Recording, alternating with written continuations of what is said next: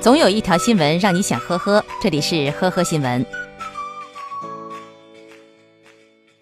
近日，湖北武汉火车站站厅商业区的一家面馆被小偷光顾，两千多元现金及一部手机被盗。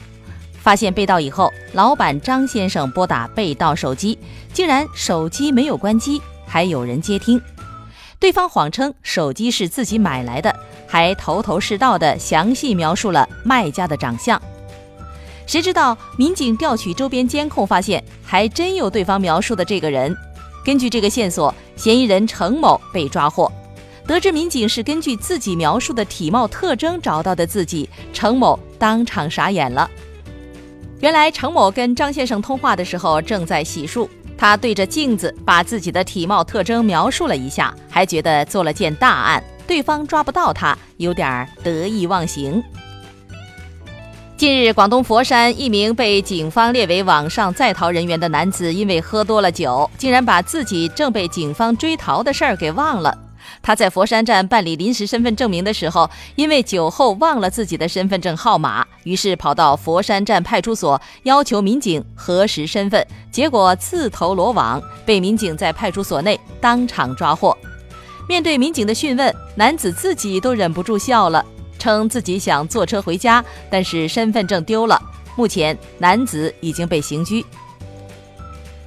十二月二十一号，四川营山县的一家店铺里，一名身材瘦弱的女子从两扇门的缝隙中钻进店铺进行盗窃。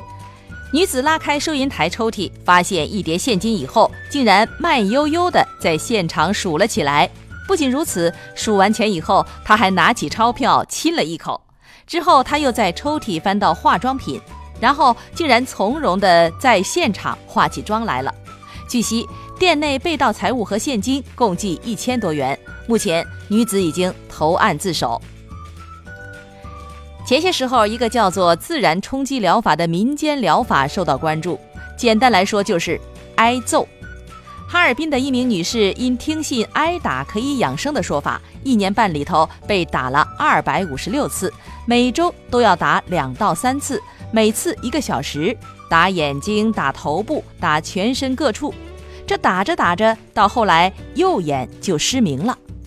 眼睛失明，赶快去医院呢？不，养生馆的工作人员说没关系，接着打就能康复。于是呢，女子就接着挨打。打着打着，左眼也失明了，这个时候才去医院，最后呢，造成了九级伤残。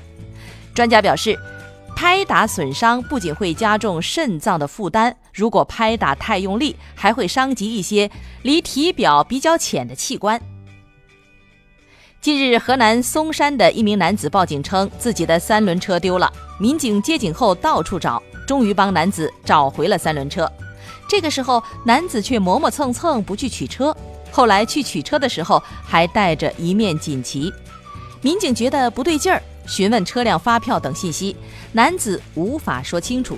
最后经过调查，民警发现男子是一名小偷，他报警丢失的车就是他自己偷来的。目前，这名男子已经被刑事拘留。感谢收听今天的呵呵新闻，明天再见。本节目由喜马拉雅和封面新闻联合播出。